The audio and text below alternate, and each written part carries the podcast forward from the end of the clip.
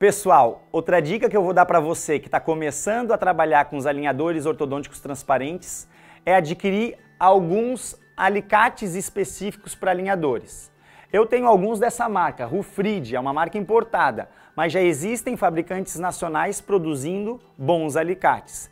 Eles servem basicamente para quê? Para recortar os alinhadores e facilitar uma mecânica específica. Os dois que eu mais uso são esses daqui, ó.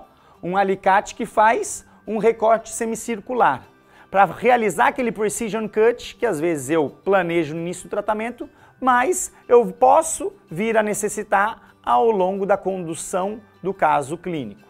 Então ele faz um recorte e aqui eu colo o botão. Tá aqui o desenho feito quando eu pressiono esse alicate contra a superfície do plástico. Outro alicate que eu gosto muito é esse que faz um precision cut, um recortezinho. Pode ser feito também com broca isso? Pode ser feito com outros sistemas que a gente já tem no consultório, com uma tesourinha? Pode também, mas assim fica um recorte mais bonito e mais padronizado. Então ele vai servir para eu encaixar um elástico, por exemplo, aqui. Enfim, posso inclusive fazer mecânicas para quando o dente estiver escapando do plástico, como a gente pode visualizar aqui. Mais tarde a gente vai conversar um pouco mais sobre isso.